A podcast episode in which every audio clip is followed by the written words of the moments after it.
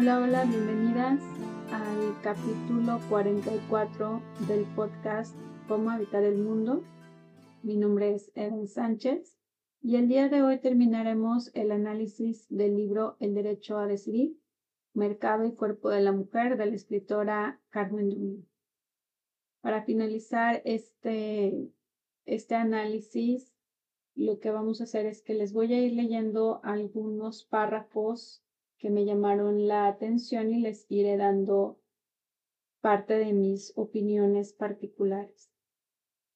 Y voy a comenzar con el final del capítulo 2, donde se habla sobre la pornografía y la prostitución. Nos dice básicamente que la pornografía es la escuela visual de la prostitución y de la violencia de género, ya que es donde termina llevándose a la práctica. Un estudio reciente realizado en la Universidad de las Islas Baleares explica que el consumo de pornografía por parte de chicos y jóvenes no es solo generalizado, sino que además inicia cada vez en edades más tempranas y que existe una conexión directa con prácticas sexuales de riesgo y con la prostitución. Más adelante, la autora nos dice que la gente tiene tan interiorizada la inclusión de la pornografía entre sus opciones de ocio, que hasta la ve con simpatía. Después nos dice que cuando se aborda el tema de la pornografía, la conversación suele derivar también hacia el tema de la voluntariedad y el consentimiento de las mujeres que trabajan en el sector. Las mujeres, claro está, siempre somos las que voluntariamente nos prestamos a todo y elegimos cualquier tipo de aberración para nuestros cuerpos. Se argumenta que son muchas las jóvenes que posan desnudas en sus fotos y las ponen de forma voluntaria en la red, sin sorprenderse de que el mismo fenómeno no se produzca en los varones jóvenes. Casi diríamos que no se piensa en masculino, porque en realidad están hablando de una especie de ventaja física que favorece a las mujeres. en las siguientes páginas nos dice, está claro, en primer lugar, que la pornografía se mantiene con la complicidad de los sometidos, pero no es menos cierto que cuando hay sexo de por medio, sin aparente violencia, se trata de imponer la idea de que toda acción es feminista, y de este modo siempre se puede acabar defendiendo que es fruto de la decisión individual de la mujer. Si además ganas dinero con ello, entonces puedes llegar a convertirte en una superfeminista. Algunas artistas que ganan mucho dinero por desnudarse o contar su vida sexual en medios desempeñan un papel importante en la legitimación de esta nueva normativa sexual. Pero algo tiene que quedar claro. Que una mujer gane dinero utilizando su cuerpo no hace de ello un gesto ni subversivo ni feminista.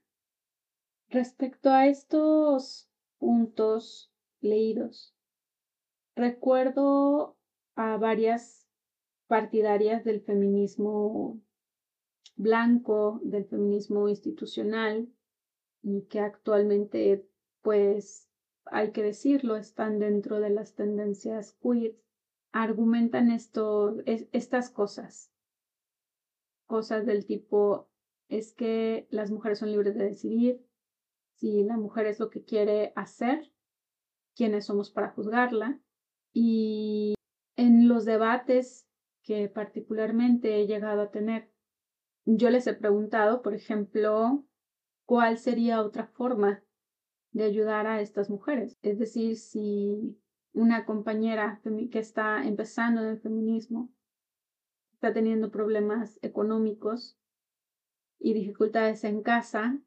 porque nuestro primer consejo sería abre una página de pornografía para que puedas sostenerte por tu cuenta. Es decir, ¿por qué en lugar de pensar en la emancipación, en su libertad, por qué le damos la opción de someterse a otro sistema? Es decir, al sistema proxeneta, al sistema que prácticamente la va a utilizar. Pero bueno, son preguntas que siempre quedaron sin respuesta y bueno, por lo general, más bien la respuesta que he recibido es muy común y posiblemente muchas la han escuchado. Que mojigata eres, es que tienes la mente cerrada, es que no entiendes la sexualidad, es que no estás viendo la carencia de la mujer. Pero, ¿por, ¿por qué cuestionar sería juzgar? Creo que actualmente, y lo he mencionado en otros capítulos, actualmente la gente le tiene mucho miedo a las palabras, porque también estamos en una época de mucha confusión también conceptual, donde todo tiene que ser dicho de manera bonita, de manera supuestamente amable, aunque de fondo esconda violencia, ¿no? Como, como lo sería en este caso estos elementos del, que implican la explotación del cuerpo de las mujeres. Ahora sí, ya entrando en el capítulo 3, la autora abre con esta pregunta, ¿nos somos libres cuando decidimos mostrar o cubrir nuestro cuerpo? Les leo. Hay un mito extendido que seguramente hemos escuchado en más de una ocasión, que asegura que no puedes ser feminista si te maquillas o llevas tacones. El mismo mito insiste en que las feministas son mujeres que no se arreglan, que no se depilan, que no cuidan su imagen, que son feas en general, eh, en muchas ocasiones. En no pocos casos, los prejuicios anteriores se añade que las mujeres están enfadadas con el mundo y se han hecho feminista por, feministas por despecho a los hombres que no las quieren, no por convencimiento, sino por rencor. Eso nos dirige, como no podía ser de otro modo, hacia la conclusión evidente de que las feministas, todas y sin excepción, son feas, van mal arregladas y son poco apetecibles para los hombres. Por eso siempre están solas. Se cierra el círculo de nuevo cuando añade la etiqueta de feminismo porque no pueden hacer otros. Muchos son los motivos que, a decir de los que crean los estereotipos, han conducido a esas conclusiones.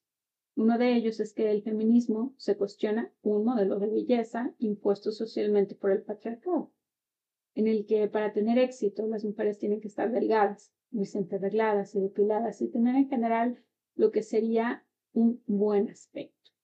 De no seguir esos dictámenes, claro está, pues es que eres feminista. Dejando a un lado las estupideces anteriores que ni decir tienen o se sostienen, vayamos a las críticas que desde el feminismo se hace a los estereotipos estéticos que nos marcan a las mujeres.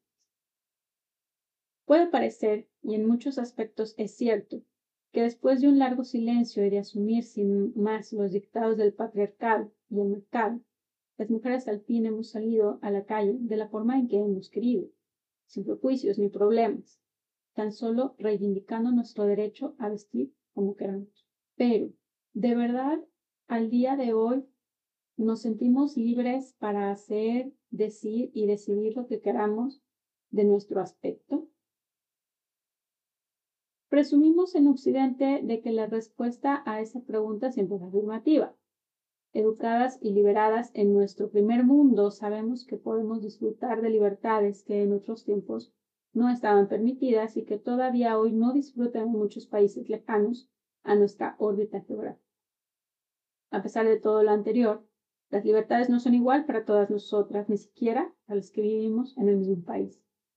Siempre acaban dependiendo de nuestro estatus social y económico en que nos encontramos. Nuestro dinero, en definitiva, nos ayudará a que disfrutemos de más o menos libertad. Años atrás, el neoliberalismo consiguió hacernos creer a las mujeres que esa libertad, que sobre todo tenía que ver con la estética, nos libera.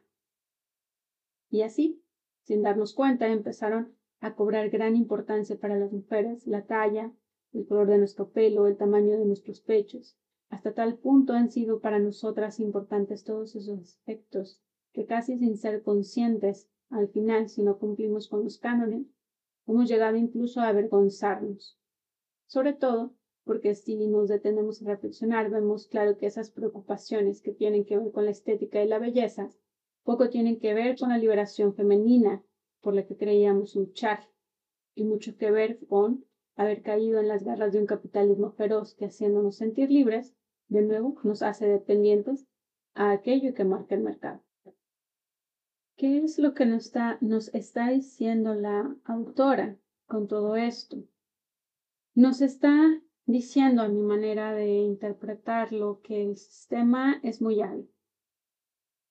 El sistema capitalista, en su terrible complicidad con el patriarcado, se pusieron de acuerdo y nos han convencido de que vender nuestro cuerpo es libertad o es liberador. ¿Qué es lo que suele hacer un, un, parásito? Un parásito lo que hace es que se adapta a un, a un cuerpo y pensemos como en la, no sé, la, la solitaria. La, solitaria te, te hace creer que tienes hambre, pues uno sigue comiendo, pero pues sí, la persona está muy delgada.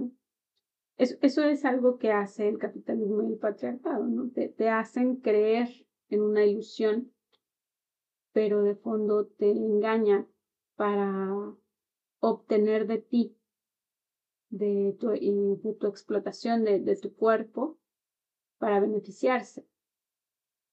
Entonces, por ejemplo, eh, tenemos que con la venta de cigarros, en, hubo una época en que, pues con el boom del feminismo, creo que es a partir de la segunda ola feminista con la sufragista, con todo este boom de la liberación de las mujeres, las tabacaleras necesitaban empezar a vender más cigarros y qué es lo que hicieron, bueno, pues tomaron al feminismo y dijeron, oye, pues eh, fumar es exclusivo para era exclusivo para hombres, pero ahora ya no, o sea, si eres una mujer empoderada, si eres una mujer libre, pues ya puedes fumar. Entonces las mujeres creyendo en esta idea de, libertad, pues empezaron a ser eh, consumidoras del, tabaco.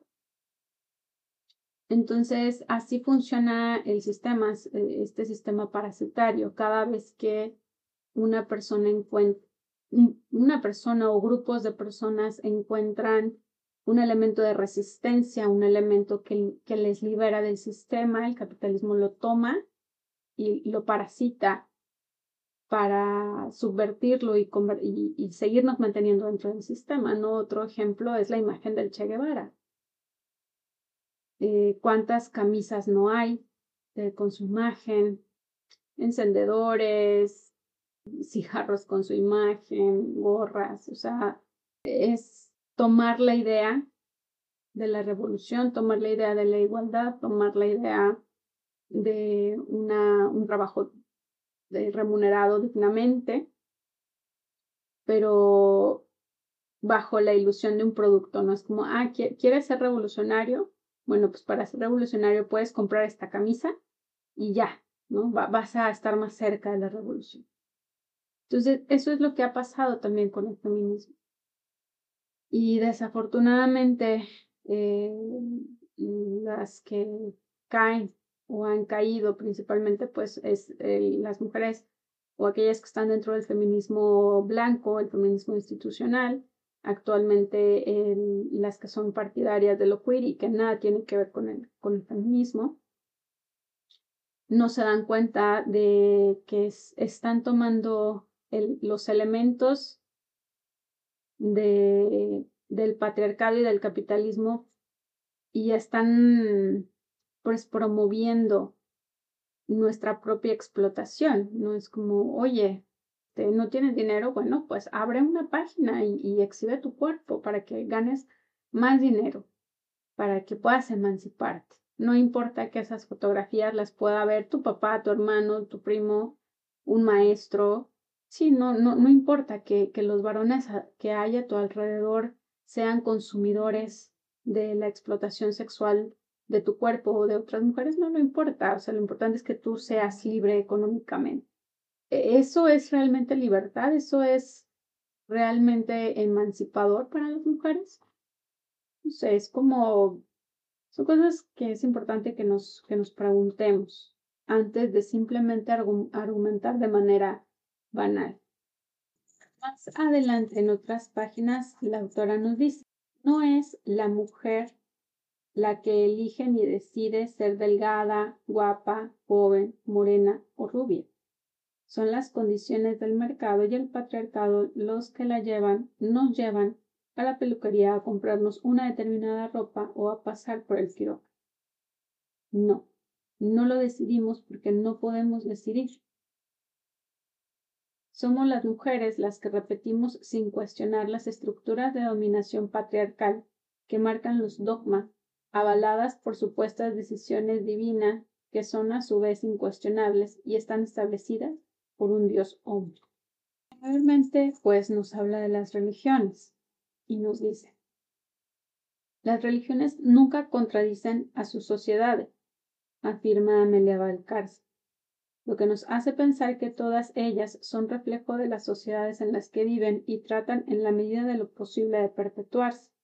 Y añade la filósofa, ninguna religión es feminista, porque en ninguna de ellas a la mujer se le ha reconocido su libertad individual y por tanto no ha tenido un papel relevante. Sin embargo, algunas son más duras que otras. Es evidente que si una religión establece comportamientos obligados, desaparece cualquier posibilidad de elección. Lo curioso es que las religiones establecen más obligaciones a las mujeres que a los hombres. Por lo tanto, para nosotras, religión es lo contrario a derecho a decidir. Por eso, debemos reivindicar desde el feminismo la laicidad. Más adelante nos dice, mientras millones de mujeres sean obligadas a taparse en nombre de la religión, no podemos taparnos en Occidente como muestra de solidaridad con ellos. Se consigue así unificar la desnudez y el velo, haciendo los dos caras de la misma moneda. Si una mujer está desnuda en público, es un objeto sexual en el mercado capital, y si viste un velo, también es un objeto sexual, pero en el sentido religioso, porque los hombres no pueden mirar, aunque saben que dentro hay algo que quieren. Y, acabando de rizar el rizo, si no estoy desnuda ni uso velo, entonces soy un ser humano. La mentalidad patriarcal indica que las mujeres son objeto para ser cubierto, decorado o estar desnudo. Solo la educación las hará libres y dejarán de ser esclavas de las mutilaciones del maquillaje o de las dictaduras islámicas del velo, asegura Nawal al-Sartaul. Parece claro que aquellas y aquellos que defienden hoy el uso del velo o el burka como identidad cultural a respetar no han reflexionado sobre la situación actual de muchas mujeres, por no hablar de que su razonamiento aplica solo a países occidentales.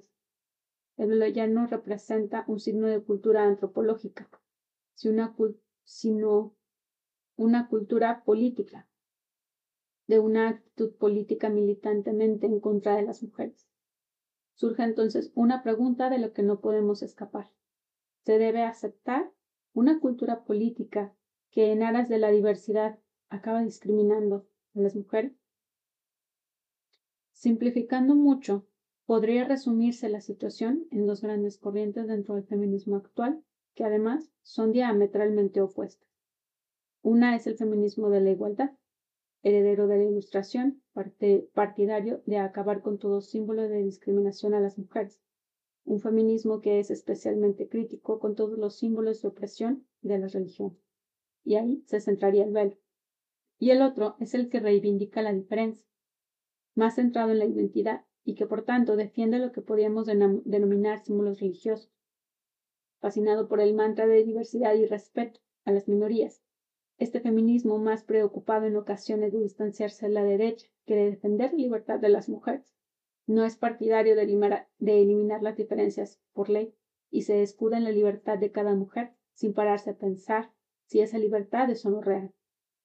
Está claro que no se debe caer en la trampa de la diversidad. El feminismo es un movimiento de liberación y por lo tanto incompatible con la defensa del uso del hijab o con cualquier otra imposición a las mujeres por el mero hecho de alejarse de la derecha. El caso del velo, además, es un claro símbolo de dominación masculina, de subordinación de la mujer bajo la figura masculina, una protección obligada para que no inciten al hombre. Y no debemos olvidar que todavía en muchos países, para muchas mujeres musulmanas, renunciar al velo tiene consecuencias graves. Y eso a pesar de que el velo es un símbolo identitario, no religioso, pero ha acabado imponiéndose como tal. Las mujeres que no llevan velo son o pueden ser tan musulmanas como las que lo llevan. Las que lo llevan lo hacen porque su religión, o su marido, o su padre, o su hermano, así lo dice. En Europa estamos cayendo en la trampa islamista, mientras que en los países de mayoría musulmana muchas luchan y ponen sus vidas en peligro para reivindicar no llevar. Si se critica el uso del velo desde aquí, se nos, eh, se nos tacharía de islamófobo. Llegamos así a una única conclusión posible. El feminismo islámico, como el feminismo católico, no es feminismo. Es islamismo o catolicismo blanqueado con una capa seductora de feminismo. El feminismo es laico o no lo es. Eh, esta lectura la hago con mucho respeto para todas las mujeres que practican algún tipo de religión. En ningún momento, como en cualquier otro de los casos, no se trata de juzgar ni de criminalizar a ninguna mujer. No se trata de ser condescendientes, ni decir que son tontas, ni decir que eh, las están manipulando, ni que no saben decidir. No, en ningún momento el cuestionamiento es una ofensa personal, ni un ataque.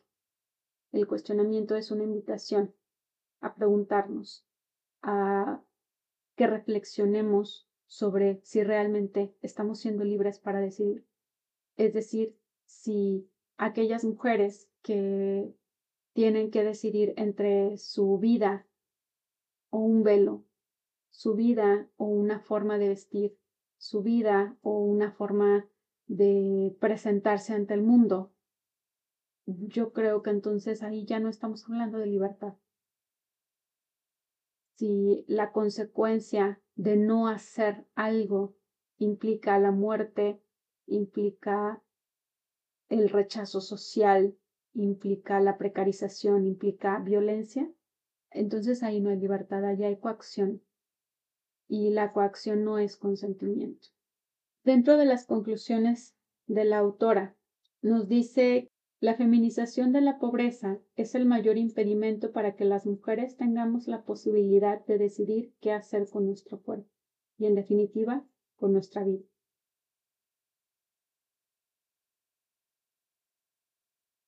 La libertad, el libre consentimiento, la capacidad de decidir qué hacer, es en lo que se escudan los defensores de la independencia de la mujer para sostener la necesidad de regular los temas de los que habla.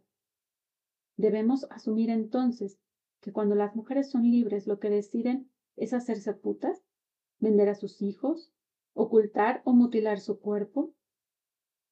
Llegada a este punto y parafraseando a Amelia Valcárcel, es evidente que no podemos perder de vista que no siempre el consentimiento legitima una práctica, ni mucho menos la convierte en trabajo. Y tampoco de existir esa aprobación de las partes implicadas debería ser una razón suficiente para legitimar que las instituciones legalicen todo tipo de prácticas en una sociedad democrática. Ninguna ley, ningún contrato puede pasar por encima de los derechos fundamentales de los seres humanos. Pues bueno, en conclusión, la autora nos dice que una de las principales causas que llevan a las mujeres a creer que son libres en condiciones de explotación es la pobreza, la precariedad. Cuanto menor es el ingreso económico y yo agregaría que cuanto menor es el nivel académico, es decir, cuanto menos educación tenemos sobre nuestros derechos, es más fácil que caigamos en la trampa de la explotación sexual y reproductiva. Es decir, cuando una mujer está sumamente desesperada por pagar sus deudas, por encontrar qué comer, con qué pagar la renta, es más vulnerable de caer en ofertas donde se disfrace la explotación de su cuerpo, ya sea de manera sexual o reproductiva. Entonces, antes de, decir, y lo voy a reiterar de nuevo, no, no sé cuántas veces lo he reiterado, lo reitero, antes de afirmar de manera banal y decir, ah, es que ella lo decidió, hay que hacernos muchas preguntas. La decisión de prostituirse, la decisión de crear una página donde se exhiba el cuerpo, la decisión de donar eh, un vientre que, que no es el vientre, sino es el cuerpo entero para gestar un hijo y venderlo, ¿de verdad la persona es libre? ¿Qué tuvo que pasar en su historia para que llegara a ese extremo? Repito, tampoco se trata, no, no estamos criminalizando ni se le, si es, ni se está juzgando a las mujeres que llegan a ese camino. Más bien el asunto es las personas que estamos desde fuera nos preguntemos, ¿realmente esas mujeres son libres de decidir? De alguna manera, también el decir que cada quien decide, que cada quien elige, nos libera de cierta culpa social. Nos hace creer que pues nadie más es responsable que la persona. O sea, si, esa, si una persona vive en situación de pobreza, pues es problema de la persona, como lo resuelva, no es un problema colectivo. Y eso, volvemos al tema de que es una cuestión del capitalismo.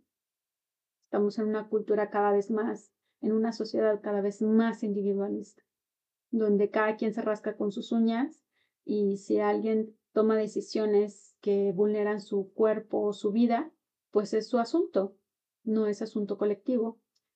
Y eh, no es así. Colectivamente, todas las personas tenemos algún tipo de responsabilidad. Entonces, hay que pensarlo bien antes de promover el consumo de pornografía. Hay que pensarlo bien antes de estar a favor de leyes que legislen la explotación sexual de las mujeres, la explotación reproductiva y la venta de personas, la venta de bebés. Entiendo que este tema no es, no es un tema sencillo. Apela a una ética personal, apela a las creencias que cada quien tiene y a las decisiones que tomamos a la hora de apoyar a ciertos partidos políticos o a la hora de apoyar ciertas legislaciones. Vuelvo al mismo.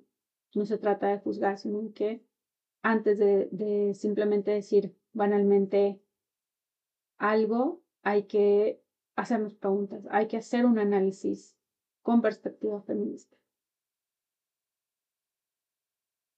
Espero que les haya interesado esta lectura de este libro tan interesante.